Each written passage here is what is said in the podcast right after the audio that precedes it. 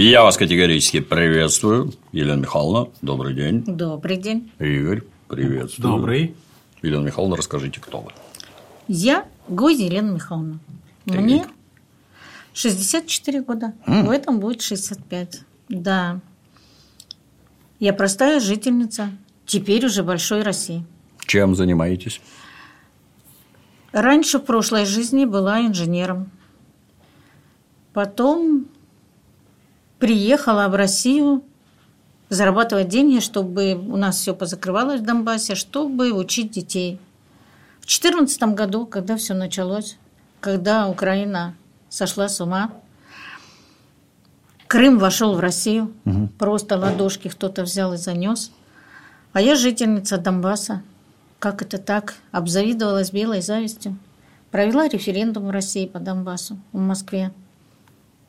И после того, с июня месяца, познакомилась с Лешей Мозговым, познакомилась с комбатами и начала заниматься гуманитарной помощью. Я 8, 9 лет уже в войне.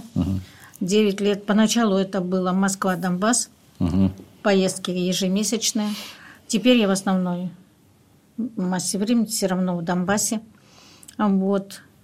И это гуманитарная помощь. Поначалу это была бригада «Призрак», потом появились дети, естественно, войны, потом появились дети-инвалиды, потом появились дети погибших ребят. И два подразделения, которых мы опекаем сейчас вместе с моими друзьями. Это подразделение в ЛНР и подразделение в ДНР. Больше мы стараемся как бы не расширяться, потому что я помню слова Алексея Борисовича Мозгового. Взяла нашу бригаду под опеку и веди ее. Не распыляйся ни на кого. Так мы и делаем.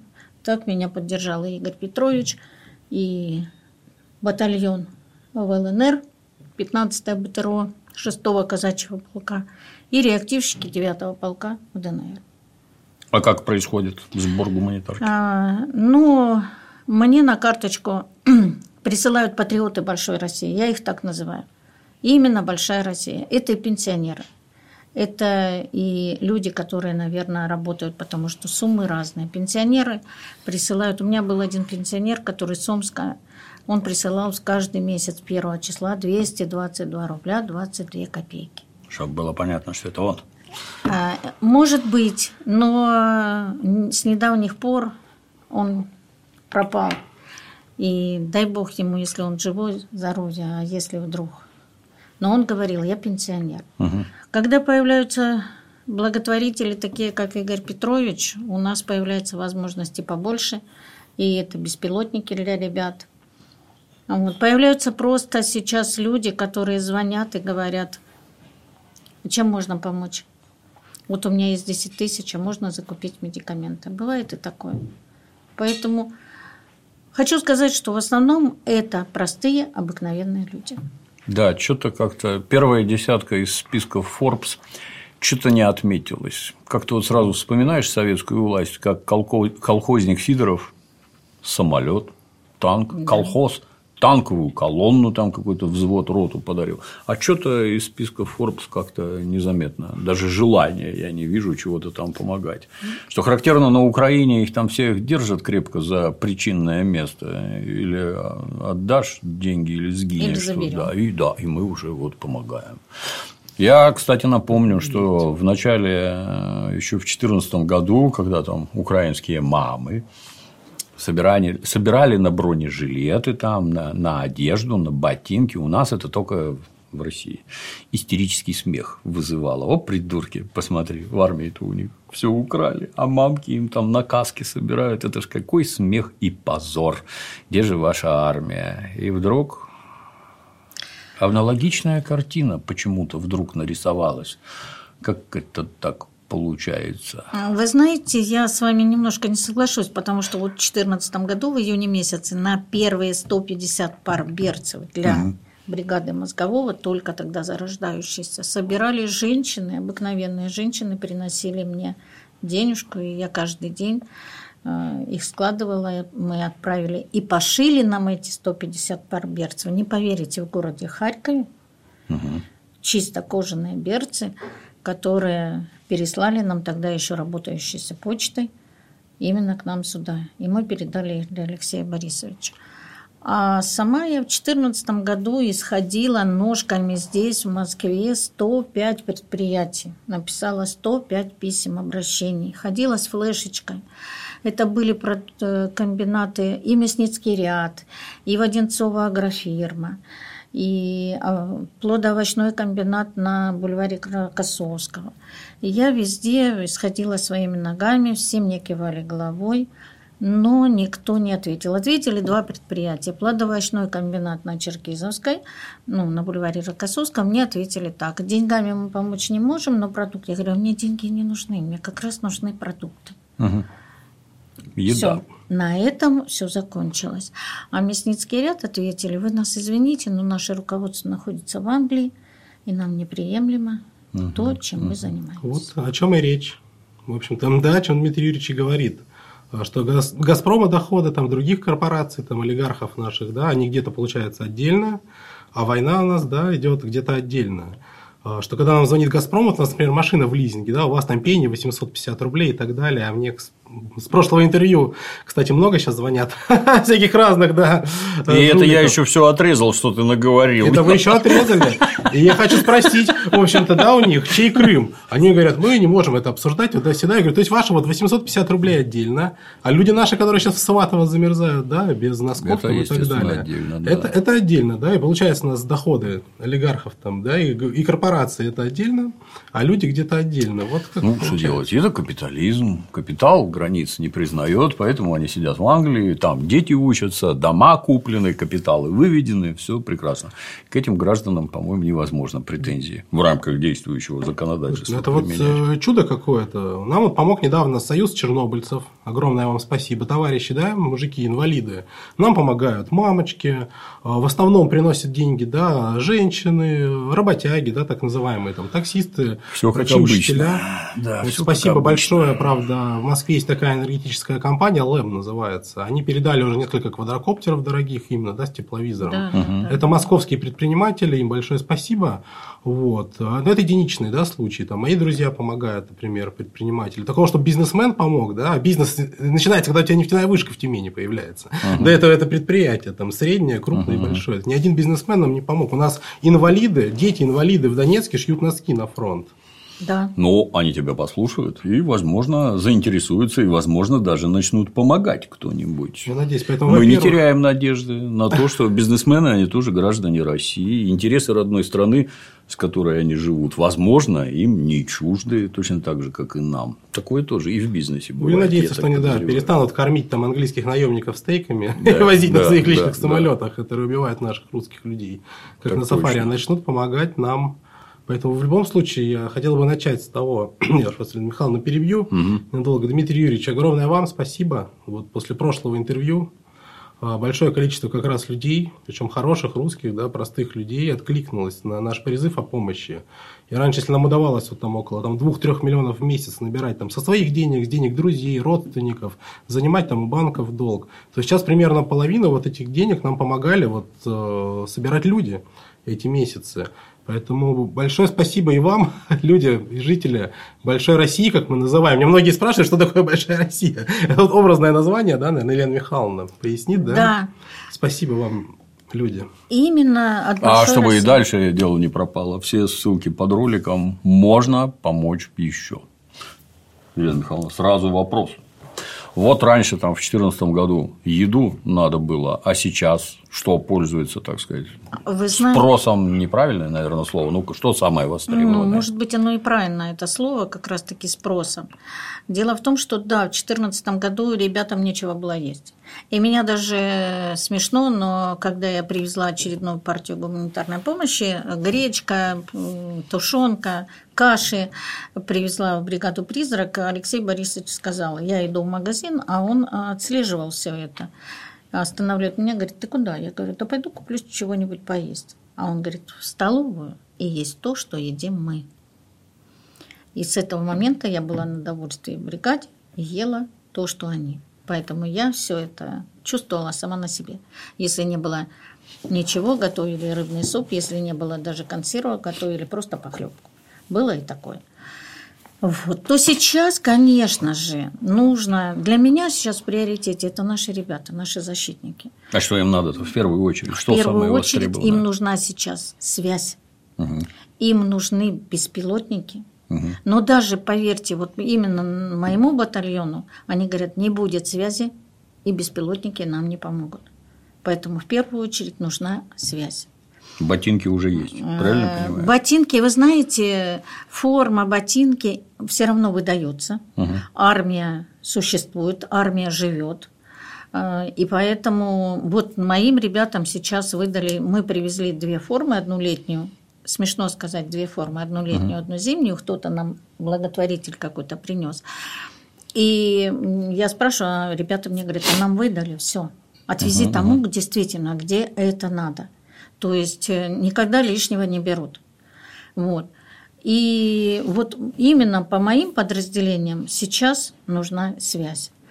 Мы с помощью таких друзей Игоря Петровича, с помощью его лично, потому что знаю, что он закупал на свои деньги, купили ретрансляторы, купили угу.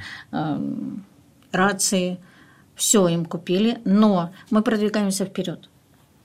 И поэтому связь нужна и там. И чтобы вот была доброкачественная, как говорится, да, полноценная связь между нашими подразделениями, это никогда лишним не бывает.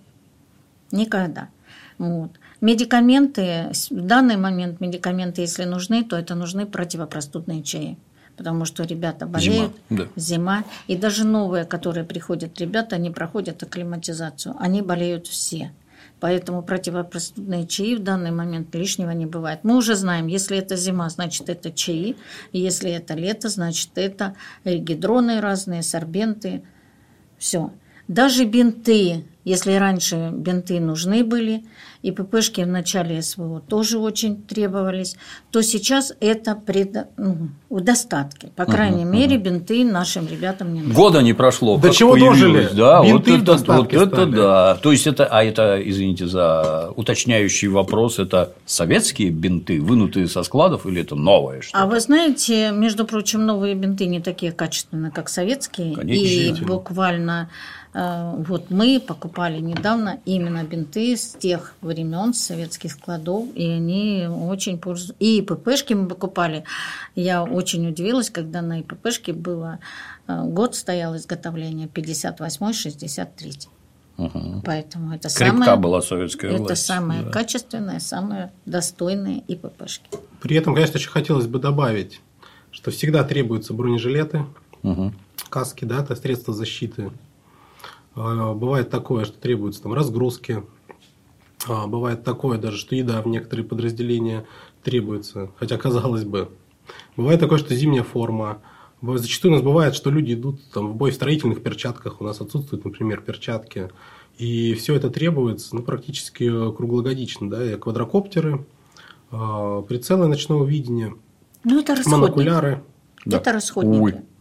И перчатки могут потеряться, и та же шапочка может потеряться. Поэтому термобелье, носки теплые, э, это, конечно же, нужно. Но я, вы мне задали вопрос, что самое не, востребованное необходимо. И как говорят мои ребята, вот именно мои ребята, они говорят, без шапки, если я ее потерял и сам ее прокосячил, я обойдусь. А вот если связи не будет, а впереди начнется бой, то извини, это уже какие-то потери. Поэтому а вы куда все это везете? Как это технически происходит? Доводите, довозите до условно города Донецка, а дальше оно в кавычках само расползается или условно как? Условно мы грузим в Москве ага. на машины. Вначале собираем все-таки. Да, да, вначале, да, вначале мы собираем с помощью, с помощью вот этих наших добрых друзей грузы собираются. Угу. Даже э, я не могу сказать, что сейчас наша армия э, ничего не имеет. Вы знаете, когда я приезжаю в какое-то подразделение и мне люди говорят первое слово, нам нужно все, для меня я сразу говорю, ребята, стоп. Для меня это подразделение умирает. Не может быть в наше время, что нужно все. Все равно дается, все равно э, доставляется, все равно что-то в подразделении есть. Те же каски, те же... Но все равно есть. Не может такого быть, чтобы не выдавали форму. Не может быть такого. Я сталкиваюсь с этими ребятами постоянно. И поэтому э, вот здесь формируются грузы. Мы и в Москве знаем... еще не формируются. Мы... У нашего друга Егора Иванова, который был на прошлой передаче, да. нас же три человека получается в команде. Uh-huh. Uh-huh. Мы с Егором отвечаем да, за сбор, за фасовку здесь, в Москве, в Санкт-Петербурге. Потом Егор, соответственно, дальше уже доставляет это все, да, и Елена Михайловна осуществляет у нас координацию по всему ЛНР, ДНР. Мы угу. просто знаем, что нужно некоторым подразделениям, и поэтому здесь иногда выполняем вот четко заказ подразделения. Хотя иногда бывает, что нет возможности это выполнить, но мы стараемся. Потом э, машина сначала СВО, сейчас очень четко работает граница, и если везется гуманитарная помощь, поэтому не бойтесь, везите. Кто привезет даже коробочку, низко буду кланяться многие. Все это проходит. Угу. Ну, естественно, запретного мы ничего никогда не везем. У нас а запретное есть, это что? Ну, снаряды. Угу мы этим... Ну, где их в России брать, я не, не сильно представляю. Вот. У нас, э, мы если везем, у нас продукты питания, у нас для ребят одежда, у нас та же самая связь. А бронежилеты? Э, бронежилеты – это не запретно, это угу. те же самые расходники, угу. каски, берцы. Ну, у нас это... То есть, не... нельзя оружие и боеприпасы, Ну, да? конечно, конечно. Мы этого ничего такого не, не возим. Вот. Мы проехали, приехали на, мест, на пункт назначения, разгрузились, и у нас уже заведомо мы знаем, куда мы поедем. То есть маршрут у нас разработан. У нас есть подшефные наши подразделения. Сейчас прибавилось еще сватовские мобилизованные люди из Питера и Карелии. Угу. Им помогают, образовалась такая как почта. То угу. есть я почтальон, Игорь почтальон. А Служба а доставки. Да, а родственники этих служивых мальчиков здесь собирают посылочки. В этой посылке может быть теплые носки, а может быть и лекарства, может быть. Потому что когда я у них спросила недавно, ребят, какие лекарства нужны, да, нам родственники положили по пакетику. То есть скромность и лишнего ничего не надо. Да, вот Елена Михайловна сейчас, да, скромничает. Потому что на самом-то деле история была такая, что ребятам отправили палатку и две буржуйки, uh-huh. Почты России, и посылка пропала уважаемые русские люди. Затем людям отправили еще раз там через какой-то фонд, я так понимаю. И эта палатка с буржуйкой оказалась на рынке в Сватово. И пока наша команда не поехала сама, пока Елена Михайловна с Егором через Лисичанск, огромный крюк, через линию фронта не проехали и не доехали до этих людей, они не могли получить даже палатку и буржуйку. И я так понимаю, виденное нас вообще повергло в шок. Наши люди вырыли какую-то там яму, забились в эту яму десятером, сверху чуть ли не мусором каким-то обвалились, вот так вот грелись. У них не было даже печки и палатки. А во второй раз сейчас, вот как мы опять ездили, а, спасибо большое тоже Алексею Лебедеву, нашему другу, он предоставил рождественские кексы вот финские, красную рыбу. А, большое спасибо Виктору Анатольевичу с Камчатки. Он дал еще ведро красной икры. Ведро 13,5 килограмм. И посылки от родственников. И вот Елена Михайловна с Егором в этот раз за два часа до рождественского сочельника они ехали опять по бездорожью через крюк. На понтоне, я так понимаю, переправлялись под обстрелом. Понтонной переправы не было там уже. Не было она была разбита. Мы рядышком. Вы рядышком проезжали, шел обстрел. И Елена Михайловна свои 64 года снова доехала. Наша команда. Вот в чем смысл, что нам приходится самим в руки. И за два часа до сочельника наши люди люди получили. Вот ну, я почему и спрашиваю, да, это а где-то а лежит. Я, я, это, я, как бывший милиционер, сразу вам скажу, что где есть люди, там всегда есть и преступность. И что кому к рукам прилипнет, это, естественно, обидно и досадно. Поэтому приходится доставлять самостоятельно. Конечно, да? конечно, конечно. И, в принципе, с самого 2014 года я, я почему иногда бывала, у меня были такие случаи, когда я приезжаю на передовую, э, Михайловку, это ЛНР, и это было в 17 прошлом, кажется, году у меня газель вкусняшек, и я говорю ребятам, а мне нужно сегодня пробраться вот туда. Они говорят, а мы тебя туда не пустим, там обстрел. А я говорю, тогда я разворачиваю газель и уезжаю. И ребята понимают, что я сейчас уеду. И они говорят, ну ты понимаешь, что там стреляют? А я говорю, а мне сегодня нужно к КАМАЗу проехать.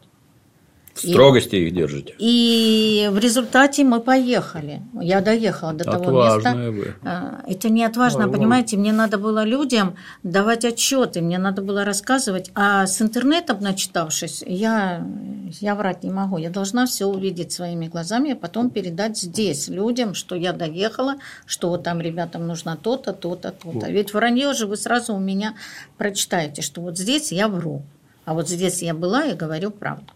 Но вот это то, что говорит Игорь, 6 января вечером падает медленно снег. Была такая ужасная слякоть, что у нас Toyota Land Cruiser, да, у него, кажется, Старый она просто старая 70-й, машина, она просто вот буксует и не проходит.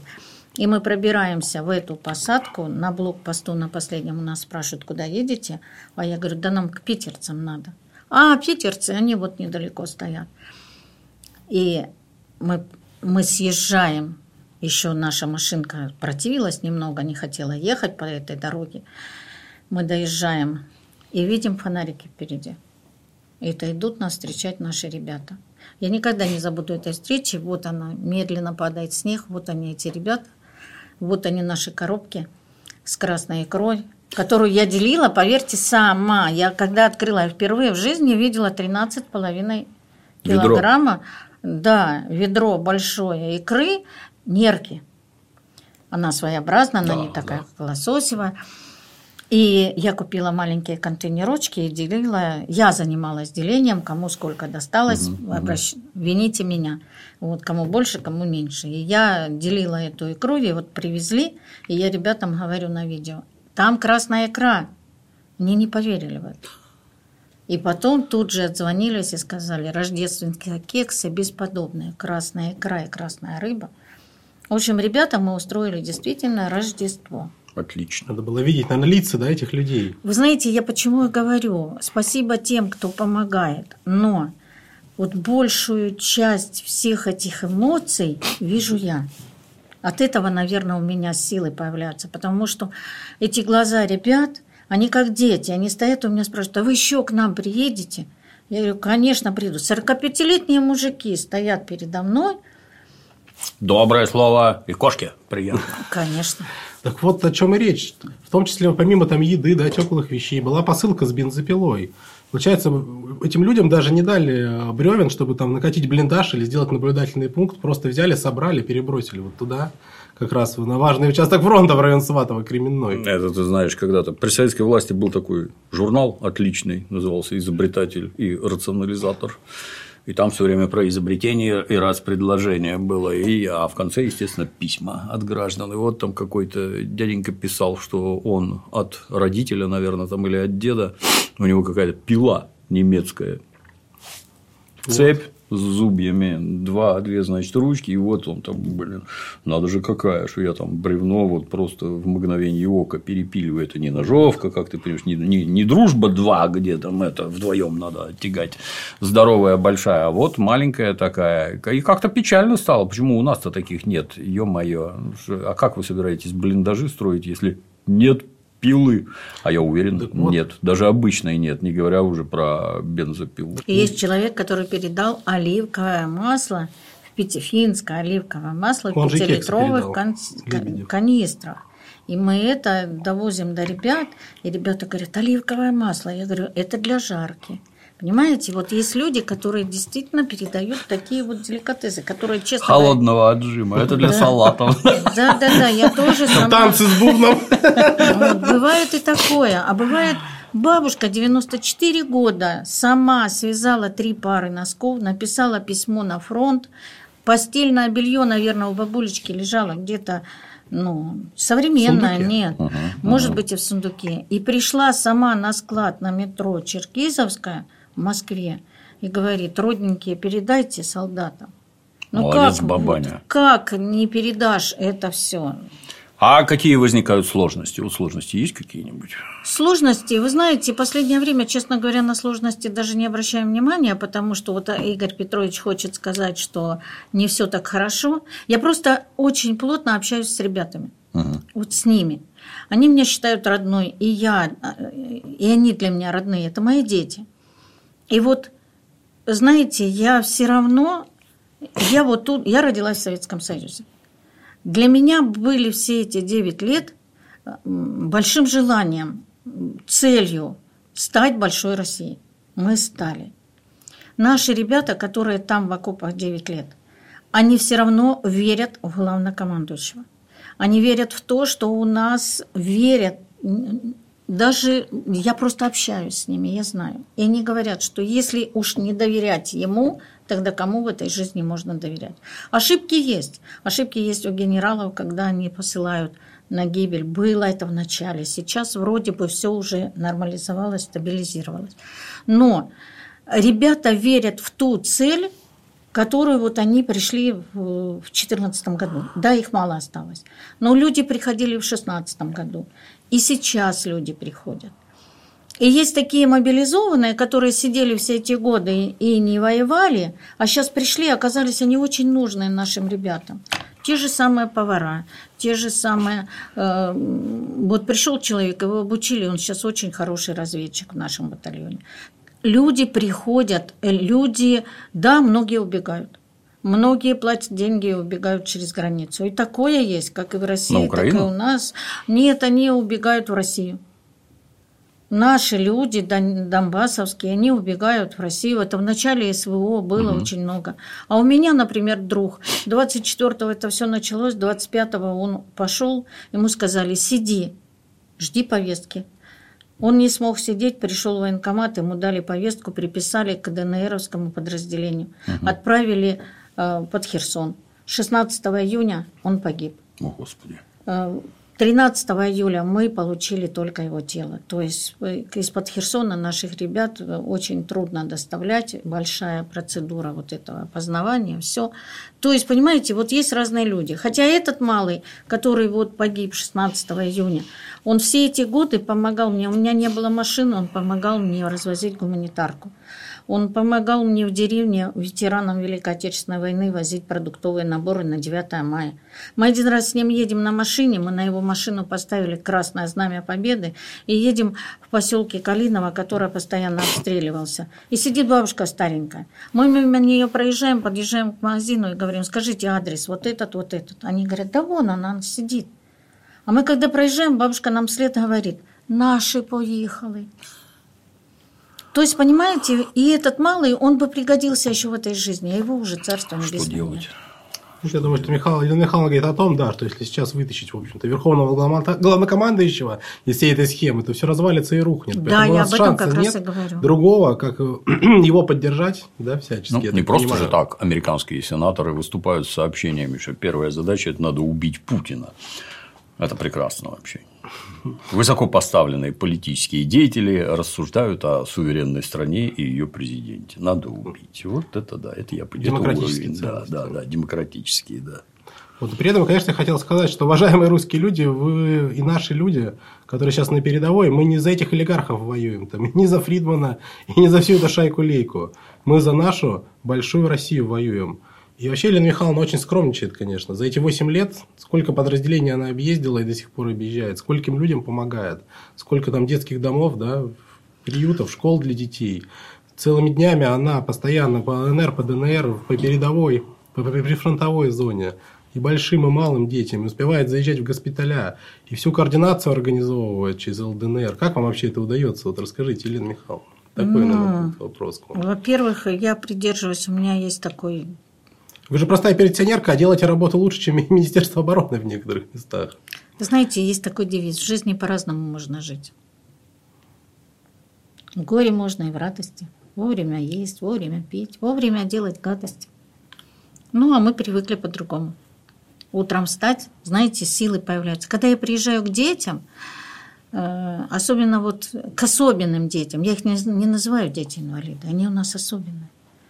Если эти инвалиды сидят и распускают свитера старые, угу. и потом вяжут носки и отдают мне, а я везу их ребятам на фронт, то разве это инвалиды? У нас двуногие двуруки не могут взять спицы и связать теплые носки какому-то мальчику на передовой. Координация. Да нет, просто, наверное, все эти годы обрастаешь. Я последнее время пожинаю плоды того, чего делала 9 лет. Мне как-то в 2015 году один предприниматель с ЛНР предложил, ты привозишь вещи, а давай откроем секонд-хенд. Угу. А я ему стою и говорю, а он был диабетчиком, его угу. уже нет на этом свете. И я ему все время старалась помочь, потому что диабетчик, потому что дал нам бесплатно склад, и я ему давала мед, там, гречку. Как все. Мед диабетику особенно полезен. Вот, но и он предложил мне такое. Я говорю, ты что, я что, просто так все эти годы э, свое имя как бы ну, нарабатывал. Мне это не надо. Я не хочу, чтобы потом из-за какой-то тряпки э, запачкаться. Вот. И, в принципе, вокруг меня собирались такие же люди. Если кто-то приходил с помощью машину предоставить, это был такой же человечек. Если это депутат Народного совета ДНР, то это точно такой человек, который в вагоне воду вместе со мной. И вот буквально две недели рождественских праздников мы не сидели сложа руки, мы просто тупо ездили по городам и поздравляли детей.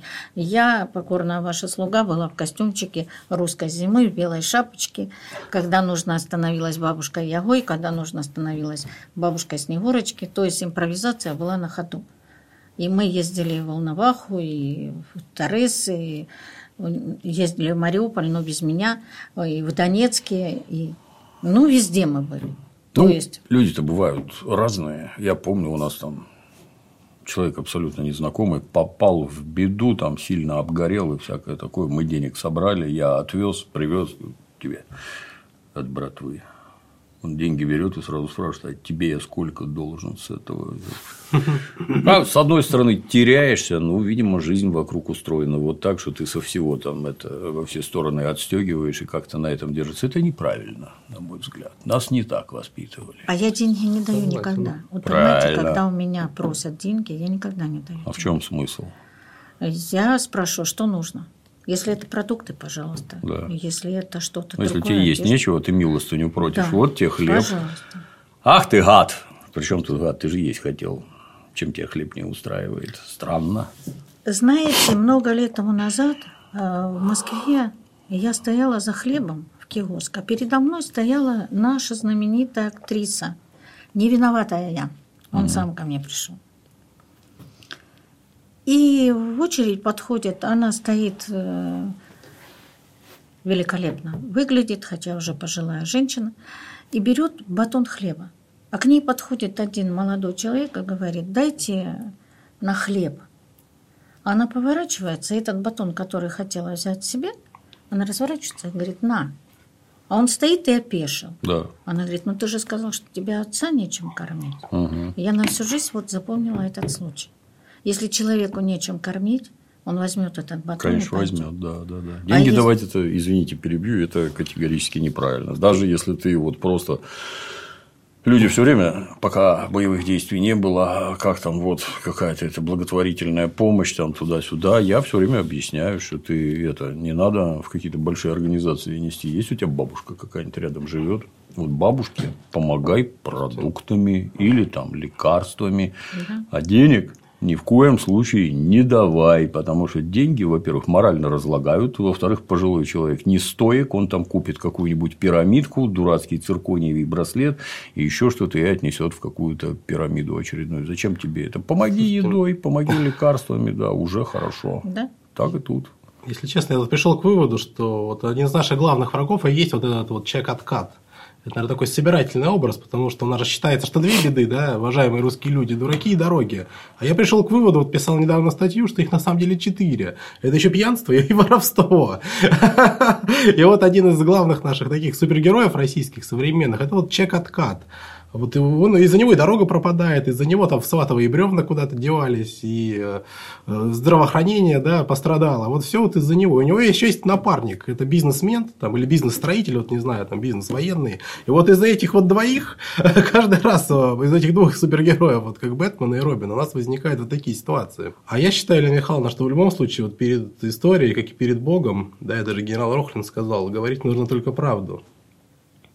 И вот э, многие люди, да, молодые, там, до, до миллиона человек, да, вот э, моих много там знакомых, друзей, кто-то там предприниматели, многие там либеральные этого толка. Они воспринимают это все как вообще разборку каких-то там олигархов. У одних там афроамериканцы, наемники, у других вообще своя там армия частная, которая на самолетах летает там. Идет какая-то разборка. Давайте попробуем объяснить людям вообще, за что мы воюем. Расскажем про то, как они бьют там по детским садам, напомним, да, что мы в прошлом интервью. И вообще, давайте попробуем объяснить. Вот самый частый вопрос. Вот эти люди в Саватово, которые были брошенные, пока мы не привезли кекс с бензопилой. Вот эти люди, которые уехали, сейчас нас осуждают. Они все задают один и тот же вопрос. А за что мы воюем? В общем, давайте, может быть, попробуем объяснить. Игорь Петрович. Вот вы 8 лет на себе Дмитрий это Юрьевич, чувствовали. Я, честно говоря, в 2014 году встала только из-за того, что увидела, как народ просто зомбируется, как сходит с ума. Вот лично я встала именно для того, чтобы моя, не родившаяся в тот момент внучка, она родилась у меня в 16 году, чтобы она училась в нормальной школе, чтобы она не, не надела, не дай бог себе, на голову кастрюлю. И вот все эти годы меня держат. Вы же знаете, сколько приходилось за, это, за эти годы. И говорили, что и гуманитарку когда-то закопала. Э, И э, рядом со мной друзья, которые сказали, дайте фотографии, где закопана гуманитарка, или дайте накладную, которую закопали. Бывало и такое. И очень много э, гадость. Мне подарили машину, у меня не было своих финансов, чтобы купить себе транспорт. Мне подарили ребята с Дальнего Востока машину. Мгм. Вот тебе машина, чтобы ты работала, чтобы ты ездила. Я в 60 лет села за руль и научилась. Вы сама, что ли, ездите? Да, я сама езжу. Я только хотел спросить, вы такая отважная водитель. Так вы- говорю, Сегодня у нас эксклюзив, Дмитрий Юрьевич. Мы Елену Михайловну прямо с прифронтовой зоны везли. Она же там 8 Обалдеть. лет. Вот, поэтому Так за что мы, да, Елену Михайловну воюем? я воюю за свое большое отечество. Вот то, которое у меня было. Честно говоря, хотите мне, э, понимаете, меня нет. И вот эти все нюансы, Игорь Петрович, которые сейчас вот э, выползают наверх, да, я их тоже вижу. Я вижу эту иногда несправедливость, я вижу эту нехватку. Но и в то же время я вижу глаза, вы не видели глаза этих ребят, а я вижу глаза этих питерцев, когда они встали передо мной, вытянулись по стойке смирно и говорят, у нас все хорошо.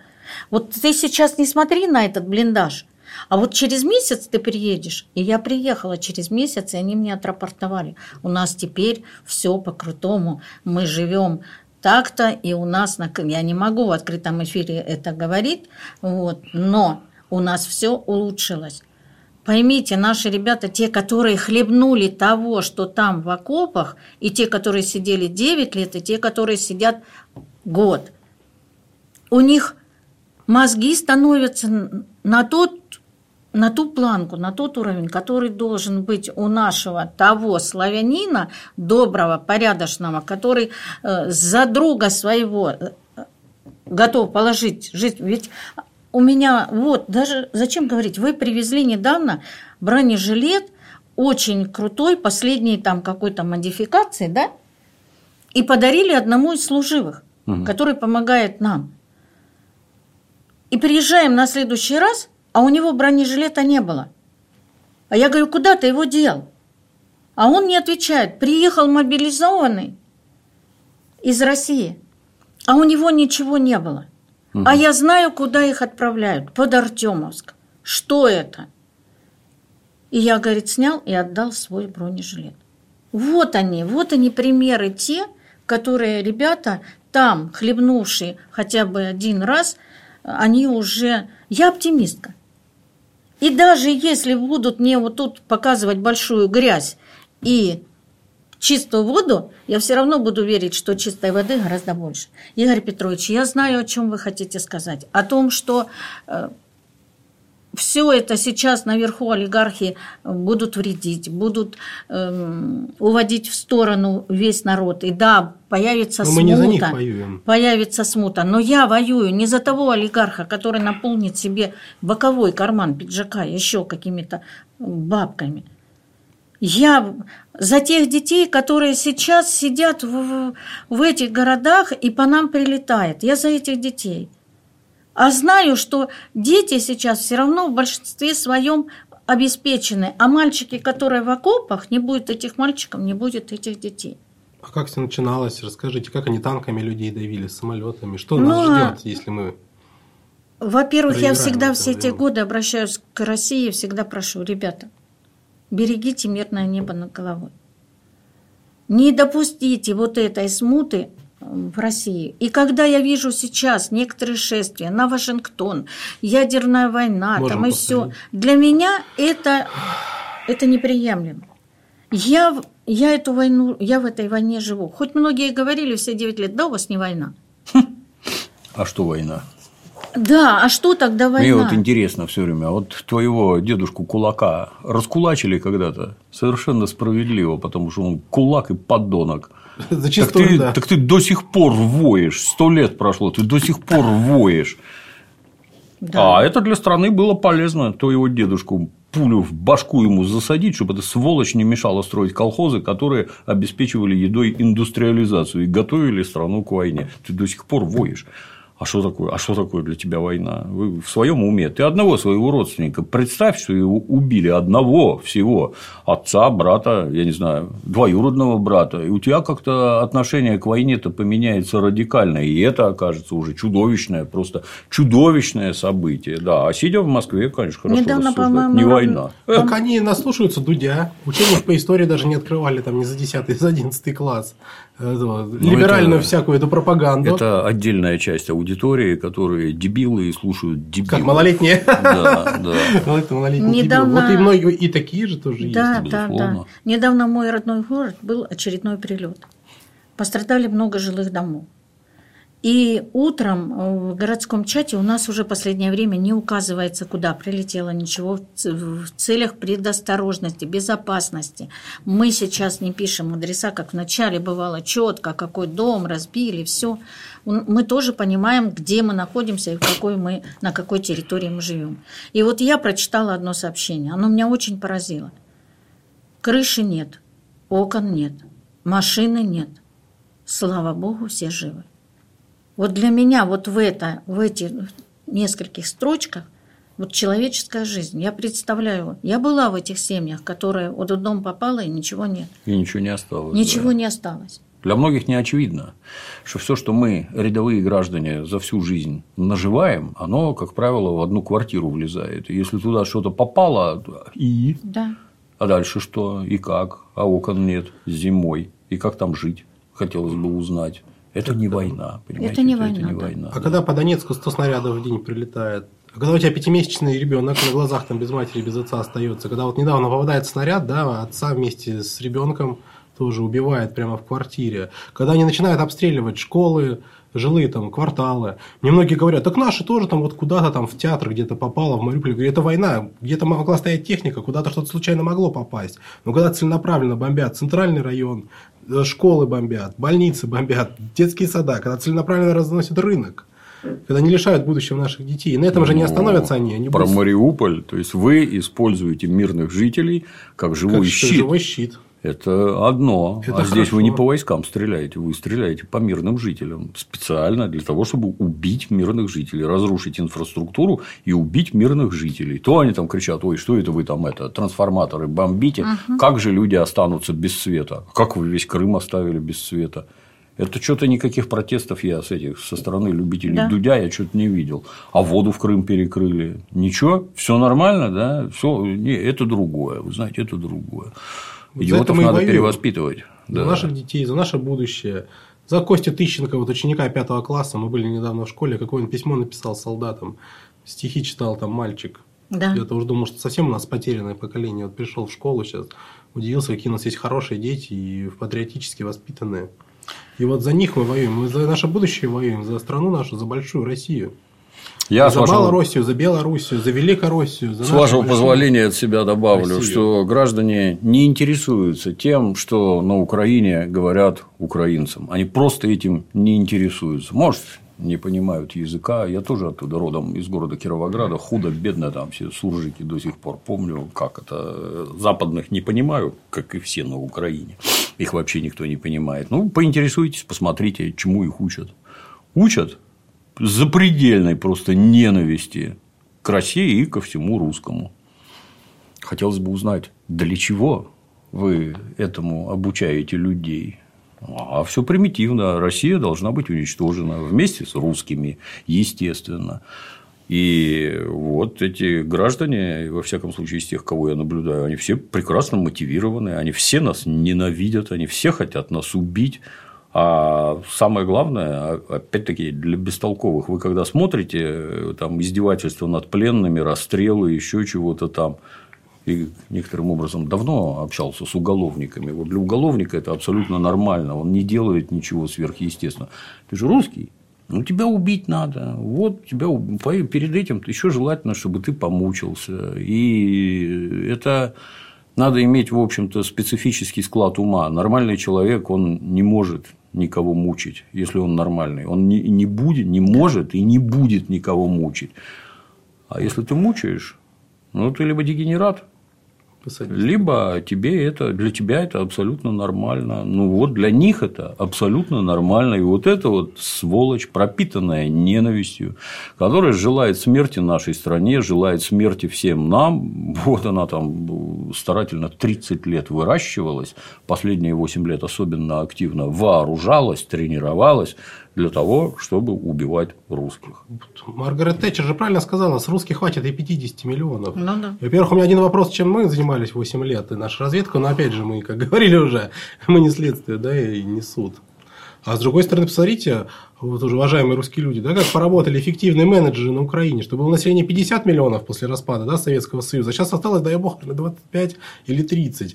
Да, большая часть из которых вообще зомбирована, как говорит да, Дмитрий Юрьевич, просто наглухо. Но при всем при этом, опять же, это наши русские люди, да, зомбированные, не, не, да, болване. Там это... же дети есть, нельзя же тоже просто брать, как они, уподобляться им, стрелять там по Они на полном серьезе. Это то же самое, что с немцами когда-то было.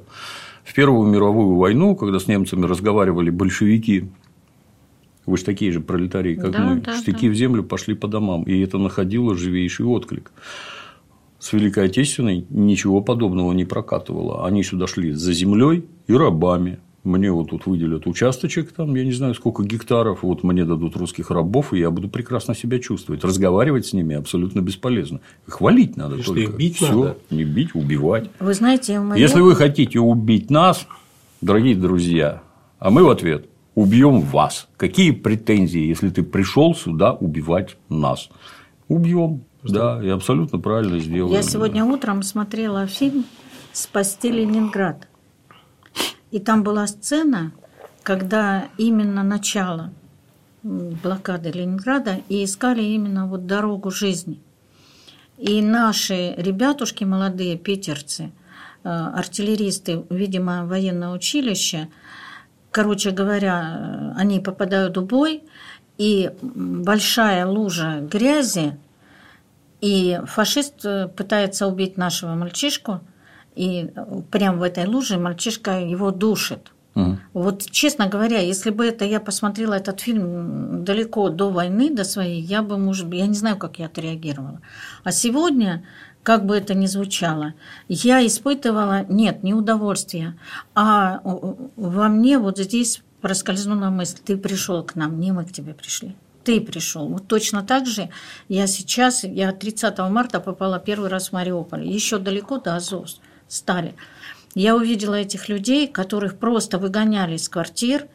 Она, у нее парализованный муж, и ей сказали, уноси в подвал. Она в ее пятикомнатной квартире в центре Мариуполя устроили точку огневую. Угу. И я ей стою, я ничего не нашла сказать этой женщине, я просто стою и говорю, вам повезло. Живы. Вы живы остались. Да. Вам повезло. И я в Мариуполе увидела такую сцену. Мы привезли пряники и конфеты для детей от Большой России, и я стояла их раздавала. И вы знаете, подходит, у меня остается одна конфетка в коробочке, мороз по коже идет, а одна на землю падает.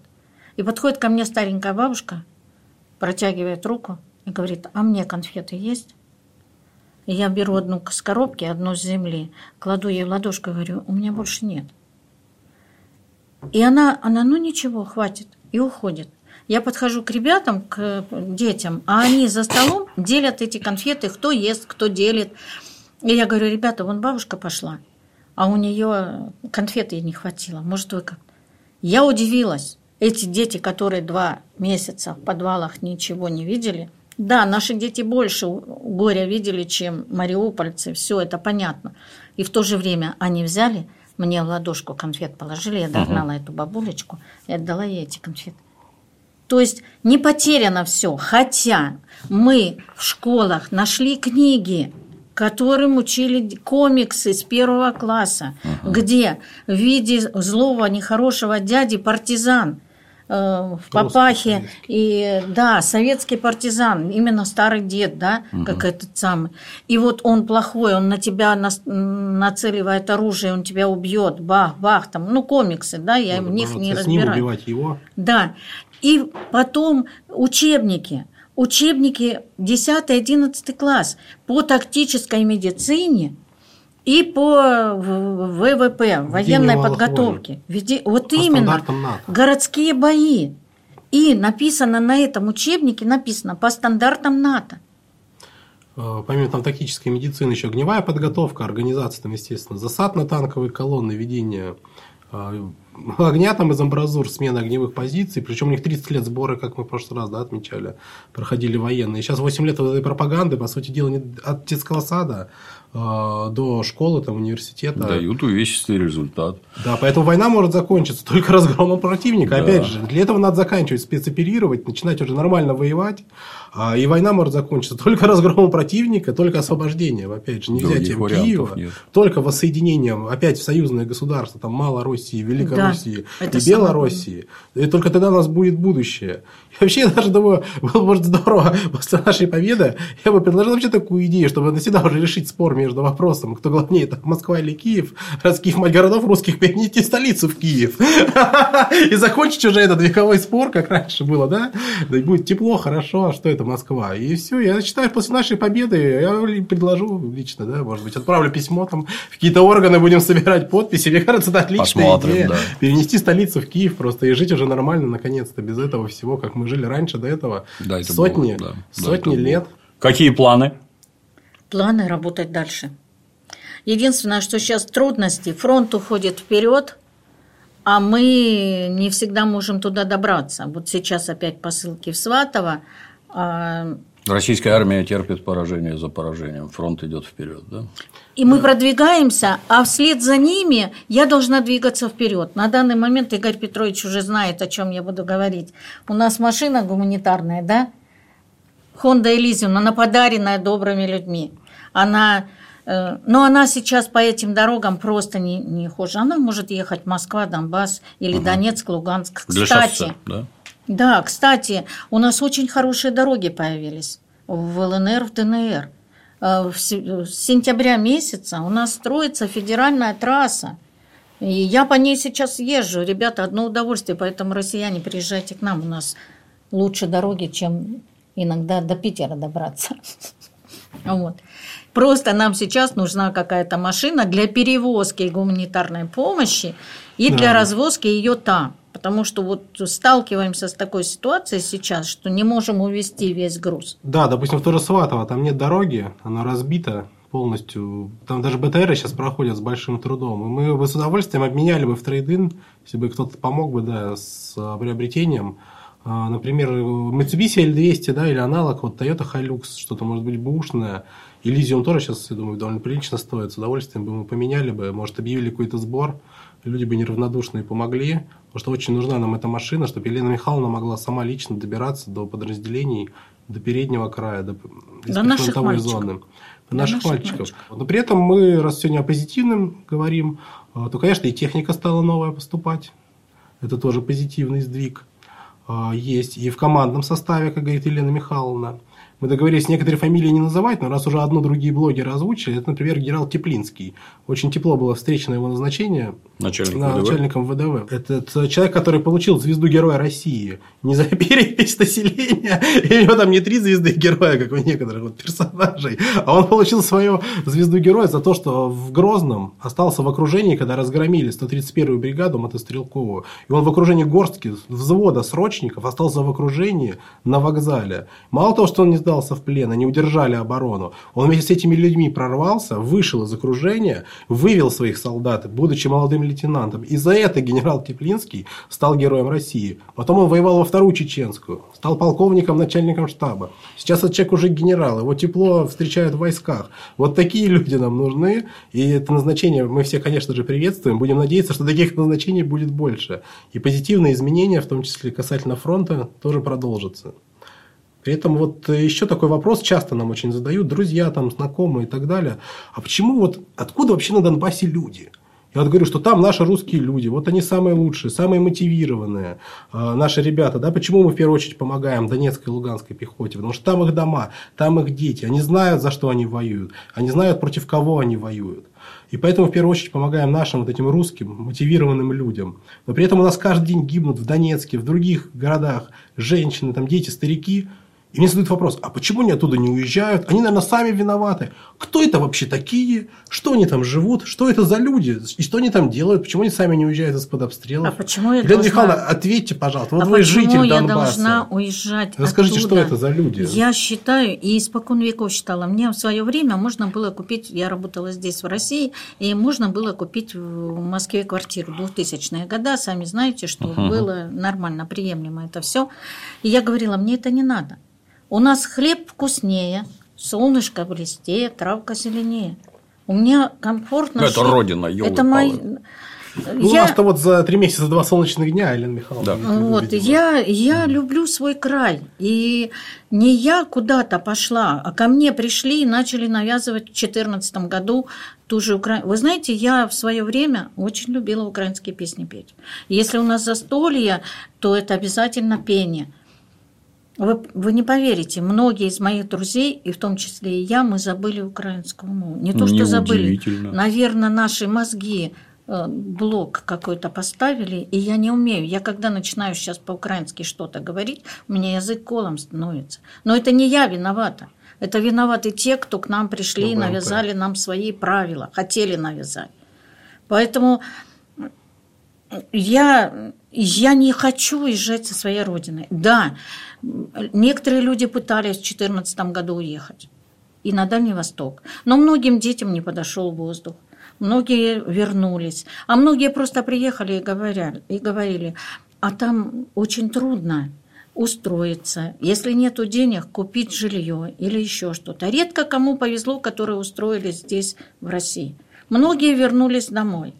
Это текущее э, состояние вот наше, когда наши ребята сидели в окопах и не двигались никуда. И за то, что мы открывали огонь иногда, ребята Ответный попадали под трибунал. Да, когда погибают наши ребята, и этот человек, который в окопе сидит и видит, что его друг вот там на поле лежит, и он пытается ему помочь, открывают ответку, за это нас наказывали, потому что мы четко выполняли Минские соглашения. Так было сказано сверху, так выполняли наши ребята. Иногда мы возмущались, но мы возмущались про себя, потому что знали, что это прав... такая должна существовать на данный момент правда. И вот сейчас, когда мы пошли вперед, и когда ЛНР, кто говорит, пусть на диване лежит, но ЛНР уже полностью освобождено, и ребята ни пяди больше не отдадут. Как бы они там Сватово, в Кременном, да, трудно, да, тяжело, но тяжело сейчас любому городу. Сейчас у них такие снаряды, которые прилетают однозначно и в Кременное, и прилетают в Стаханово, и в Краснодон. Экскалибуры, химарсы. Вот. И это очень опасное оружие, потому что мы уже привыкли. Вот я знаю, где прилет, где вылет. Мы это слышим, мы это чувствуем. А хаммерсы – это такое оружие, которое летит очень тихо. И когда оно опускается в точку назначения, то происходит очень большая беда. Это мы тоже знаем. У меня в декабре в Донецке погибла очень хорошая знакомая э, Мария, Маша Пирогова, депутат Народного совета, которая записывала песню и вышла со студии вместе с тремя музыкантами. Прилет, и ее больше нет. Знаете, как ирония судьбы. Она записывала песню на стихи своей мамы, Майи. «Разбуди меня, мама». И вот когда она погибает, мама стоит перед ней на коленях, пытается разбудить ребенка своего, единственную девочку, которую в Донецке называли ангелом. Ее уже нет. Все, этот ангел. Теперь мы за этого ангела должны работать вдвойне. Вот вы спросили, какие планы. Планы теперь работать не только за себя, но и за Машу Пирогову. Вот так вот. И у всех мужья воюют, или сыновья, родственники, да, Машина мама. Вот эти люди, они вот они и живут. Вот эти люди. Наши русские люди ценностные, мотивированные, работящие, простые, честные, добрые люди, такие, как Елена Михайловна. И, и которые сейчас как раз и находятся вот под этим всем. И когда Елена Михайловна говорит про эту мову, она, наверное, вспоминает, как их давили боевыми машинами пехоты, как Ирмина и Стаханов расстреливали штурмовиков, да? Да. Я не знаю, я там не живу, но украинскую речь я точно так же слышать больше не могу. Не вообще. Вот после этого, наверное, Елена Михайловна да, сожгла свой украинский паспорт. Ну, я его не сожгла, я его сначала разодрала, а потом он у меня просто потерялся. В 2014 году, когда 11 мая я провела в Москве референдум с помощью друзей и вот знаете, как говорят, рука Бога. Вот у нас сейчас, когда мы едем на ту, ну, например, на освобожденную территорию, э, мы часто нашим ребятам на блокпостах поднимаем руку и смеемся. О, рука Бога сработала, дальше едем, нас никто не остановил. Вот. Не нас, а вас, Елена Михайловна, уже все знают. За 8 лет без вас нас бы остановили бы, наверное, уже И точно, так, точно так же вот здесь вот какая-то рука мне помогла это все сделать. И тут же меня, не прошло там нескольких дней, меня вносят на сайт «Миротворец». Финансирование чего-то там, террористическое какое-то. Такая бабуля в чепчике милая сидит. Вы в хорошей компании, я там тоже есть. Вот, я знаю, я знаю. Вот. Эти идиоты меня в санкции записали. Я там последние санкции, там 198 человек я там номером первым иду. Я понял, что я личный враг фюрера, по всей видимости. Не надо. Идти турдом. Еще частый вопрос. Говорят, что там у нас за ребята? Зачем мы им вообще должны помогать? С чего бы это вдруг? Многие же видят просто войну, как эта картинка по телевизору. Что-то там это штурмует, кто-то что-то делает. Это как будто бы что-то далеко, как будто не касается, как будто какие-то там ребята. Вот скажите, Елена Михайловна, вы же с ними, вот как мама. Что там за ребята? Что что за ребята? Зачем нам им помогать вообще? Кто это такие? Ну, во-первых, э, большинство тех, которые, которых я знаю 9 лет, это ребята, которые пришли к нам и из Мариуполя, и из Лисичанска, из Северодонецка. Э, Я те... вас перебью, уже говорили, в Харькове шили ботинки. Тогда в 14 да, Николаева, да, из Кривого Рога люди году ехали за наш русский мир. Ки... С Киева, с Киева, знаю, люди приезжали. Это, это наши люди, которые, я же говорю, ирония судьбы. Берцы первые для Леши Мозгового мы шили в Харькове. То есть, это вот те люди, которые пришли. Из Крыма к нам очень много людей поприходило. Те, которые встали, взяли. А ведь оружия у них не было. Они были в сланцах, почему мы для них берцы шили. Угу. В сланцах одна охотничья винтовка, остальные палки. Вот так наши люди стояли на блокпостах, на первых, на этих. Ждали помощи. а теперь, России. вы меня извините, у меня нету, я давно говорила, у меня нету армии ЛНР, армии ДНР. Я не праздную 11 мая, День Республики одной. Угу. Для меня есть День Новороссии. Потому что я в 2014 году вместе с теми ребятами встала именно за единую большую Новороссию в составе России. Я думала, мы точно так же прыгнем в Россию, но оказалось долгий путь, и вот сейчас мы уже большая Россия. А сейчас эти ребята, которые мобилизованы из России, да, были добровольцы все это время. Я помню, 2014 год я приезжаю на передовую Михайловку, это ЛНР, и там мальчик, который видит георгиевский флаг у меня в руках и говорит, ой, наш человек. А оказывается, это с Иркутска, человечек, который эм, за Путина, который за Россию, за нашу большую родину, за суверенитет, за восстановление всего большого Отечества в границах 1945 года. Вот. И он, он думает так же, как и я, и молодой человечек, который приехал с Иркутска и уже воюет у нас. Вот они, эти ребята. А сейчас прибавились еще те ребята, которые с Питера, с Карелии, с Курска, с Воронежа, тех, которых мобилизовали, и, и многие пришли добровольцами. Ведь есть такие ребята, которые просто пришли, потому что надо. Мы за них не знаем, а подвиги они совершают каждый день. Те же самые на танки они бросаются, амбразуры они закрывают. У меня э, есть мамочка, э, Лилия Захаровна в, Доне, в Донецкой Народной Республике, которая в 2014 году потеряла своего сына. Э, их окружили под Углегорском, 17, кажется, украл. И их вот кольцом окружили и давили. И два мальчика, наших мальчика, встали спиной к спине. Я не знаю, как у них это получилось. Короче, в одночасье они взрывают гранаты, сами погибают. И погибает 17 укров. Это ли не подвиг? И таких подвигов я знаю очень много. Да. Лена Михайловна сама, вы же знали, да, лично и Мозгового, и Дремова, получается, и Бэтмена, и как мы в прошлый раз вспоминали. Да. И Гиви того же самого. Вот самый банальный пример. Человек работал охранником в супермаркете в Донецке, вышел, идет по улице, попадает этот снаряд украинский, оголтелый. У него вот пятимесячный ребенок, как я говорил, да, остается на руках там без матери, без отца. Это уже не человек, а зверь, как тот же генерал Лебедь говорил, да, его уже не запугаешь ничем, он уже все жаждет мстить, не знаю, что делать, и он идет, становится, да, э, военным, да, ополченцем, идет, воюет, его ни пули не берут, ничего, вот он идет напрямую, прям до самого полковника, и абсолютно там ни за какие деньги, ни за что, а вот именно за это мы воюем. И вот он за это воевал. И вот эти наши ребята за это воюют.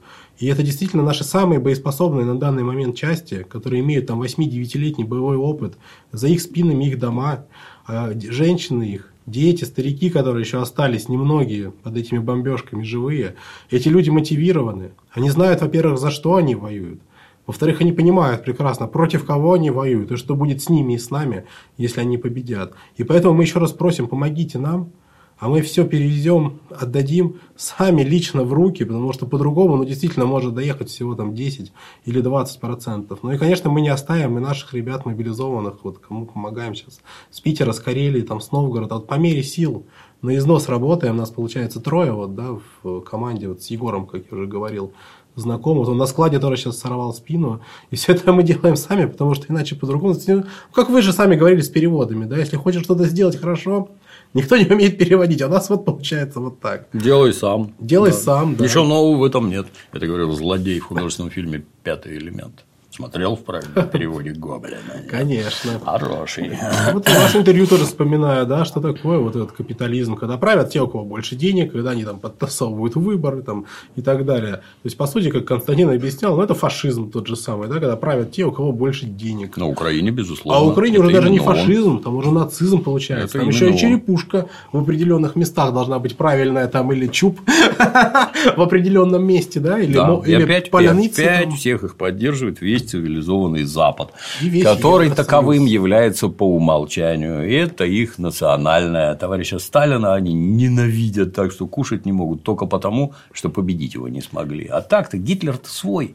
Ну, чуток с евреями перегнул, конечно, да и то не Фельдшгрубер перегнул. перегнул. Не, не надо было про это так громко рассказывать, вот выплыло потом. А так бы никто ничего и не узнал. А так все правильно делал, убивал красных, русских убивал, все, все хорошо шло. Гитлер для них свой. Мы чужие, и нас, по всей видимости, быть не должно, потому что смотришь на Запад, что они там мы тут отменяем русскую культуру, мы тут русских отменяем. Я давно живем. Я помню это из детских книжек давно еще, живем. как они евреев отменяли по всей Европе.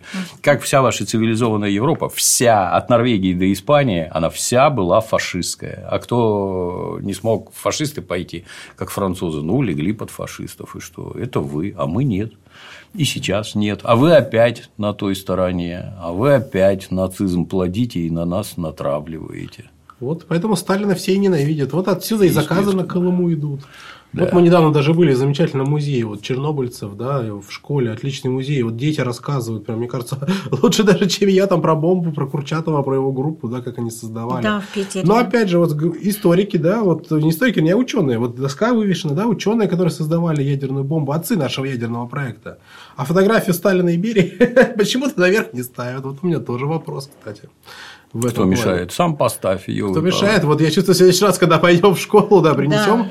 У меня, меня, в меня кстати, висит. в свое время, тут это, третьего дня принялись там опять обсуждать, надо ли вернуть Волгограду название Сталинград. Я с изумлением все время слушаю. Это животрепещущая проблема. По-моему, очевидно. Давно пора, а не надо или не надо, давно пора. Вот приехали в Волгоград, едем на машине, и вдруг вижу, памятник стоит боец НКВД, там, шинель, фуражка с мечом, с поднятым. Это что такое? А это памятник дивизии НКВД. Ну, настолько неожиданно, надо же, ты смотри, оказывается, было такое в нашей истории. Пошли в музей Сталинградской битвы. Ну вот там прямо на входе висят портреты ростовые нарисованные. Первый товарищ Сталин, всех этих военачальников, полководцев. Вот он первый. Что-то не убрали. Музей, между прочим, советский еще. Вот висит. Вот там меч, который. Но там... это же наша история. Король Георг или кто-то там подарил английский меч. Вот. Да, здесь вот это, тут вот то. Музей, конечно, старенький, но почему-то товарищ Сталин там есть. Да, как я вот был тоже в музее обороны Ленинграда, и там, в общем-то, портрет маршала Жукова, как раз спасителя нашего города в полный рост. И сегодня у нас как раз же дата такая да. замечательная. Я думаю, да. что стоит, наверное, поздравить людей всех, всех с большой России, потому что многие русские люди, которые живут, кстати, например, там, в Финляндии, во Франции, они нам помогают. Кто-то там деньгами, кто-то санкционные вот эти форму военную проводит на свой страх и риск и так далее. Поэтому у нас в нашем русском мире много русских людей, не обязательно у них там российские паспорта или национальности. И я всех этих людей наших хочу поздравить с этим праздником. Потому что брат моего дедушки, да, вот Репников, Василий Петрович отметил 97-летие. Он прошел 7 фронтов, служил на Карельском фронте, участвовал в операции «Искра» да, по прорыву блокады Ленинграда. Мы его недавно поздравляли. И вообще Сторонинской дивизии Жукова прошел 7 фронтов. А, и для нас это особенный праздник, особенный день, потому что, как я писал тоже да, в своей статье, а, дедушка моей жены, он был блокадником, тоже, к сожалению, не дожил, царство небесное. Вот. А наш дедушка, вот как папа рассказывал, сидел, кстати, в финском концлагере в Петрозаводске. Поэтому мы знаем об ужасах, и я лично не понаслышке об ужасах фашизма, об ужасах нацизма. И то, что творилось здесь, в блокадном Ленинграде, когда шел страшный голод. А когда действительно пришлось принимать тяжелейшие решения во время войны, когда ленинградские дивизии осенью 41-го, которые были здесь сгруппированы да, для прорыва блокады, получили приказ грузиться в эшелон и отправляться под Москву, где немцы под Вязьмой окружили шесть армий. И, по сути дела, оставляли Ленинград в блокаде – это было очень тяжелое решение, но оно оказалось единственным верным. Потом были неудачные попытки прорыва, да, блокады. Мы потеряли там целую вторую ударную армию в одной из них. Немцам удалось разгромить Невский пятачок, ведь это была легенда битвы за Ленинград. Но несмотря ни на что, во время операции «Искра» ударом Волховского Ленинградского фронта нам удалось прорвать блокаду, удалось выстроить да, железную дорогу, соединить Ленинград. А 27 января 1944 года в результате наступательной операции Блокада была полностью снята, немецкие дивизии были полностью разгромлены, отброшены от города. И вот через несколько дней, наконец-то, в Ленинграде наступила долгожданная тишина. Поэтому я поздравляю всех с этим праздником, всю большую Россию, всех оставшихся в живых еще участников тех событий, блокадников и вообще всех людей с этим замечательным днем. Спасибо большое нашим дедушкам, бабушкам, за этот подвиг, за то, что Ленинград выстоял. Ведь за его судьбой следила и переживала за него действительно вся большая Россия. Только благодаря ее помощи, в том числе и по этой ледовой дороге жизни, удалось отстоять город. Мы с ну, Еленой Михайловной вот присоединяемся. Я присоединяюсь. И вот ну, я сейчас слушала Игоря Петровича, и у меня э, параллель. Два года блокады нашего города Первомайска. Вы уже знакомы с этим городом. И вот ребенок, который родился 23 мая 2014 года, сейчас она уже ходит в второй класс. Два своих первых года она провела в подвале. Никуда не выходила, и когда ее в два года родители вывели на белый божий свет, она не знала, что такое печенька или что-то вкусняшка какая-то. Вот так вот. И эти дети, дети да. уже во втором классе сейчас ходят. И мирного неба эти дети над головой не видели. Просто не видели, да, от рождения. Вот вопрос тому... о том, что тогда немецкая артиллерия стояла на Пулковских высотах, а сейчас немецкая, э, украинская артиллерия в Артемовска, и мы до сих пор не можем отодвинуть границу, да, на, на, хотя бы на линию фронта на 30 километров, чтобы хотя бы гаубицы эти Д-30 и тяжелые минометы не доставали. У тебя оговорочка была. Немецкая артиллерия, она же сейчас и да? американская, она и немецкая, опять? она же по нам и лопит. Поэтому я и провожу аналогию между Ленинградом да, и Донецком. Там на высотах под Артемовском американские гаубицы, да? три топора, да, как их называют, немецкие установки, панзеры вот эти, танки, причем я помню наше прошлое интервью с Егором, кто-то писал в комментариях, да что они несут, какие леопарды. Мы-то тогда уже знали, что их поставляют. Или клерки поставляли, но тогда относительно в штучных количествах, видимо, для испытаний или для притирки. Да, да, да, но они при этом были, я про это говорил еще в ноябре. Сейчас они уже признали это официально, да, действительно, поставки не только уже артиллерии, да, средств ПВО, но еще дополнительно танков. Мы действительно воюем против всего так называемого цивилизованного, в кавычках уже, получается, мира. Да. Потому что вроде как с русскими они воюют воюют до последнего украинца, но то, что убивает 600 тысяч сирийских детей, никто не замечает почему-то до этого. Это ливийских... не совсем люди, как ты понимаешь. Да, это же второй Конечно. сорт для фашистов, для этих капиталистов. Да. да, и эти иракцы. Люди в США живут. А и Сербию, все... то, что бомбили там с Югославии, это тоже все нормально, все хорошо. Поэтому я как женщина хочу и призвать всех. Любите Россию, любите свой народ.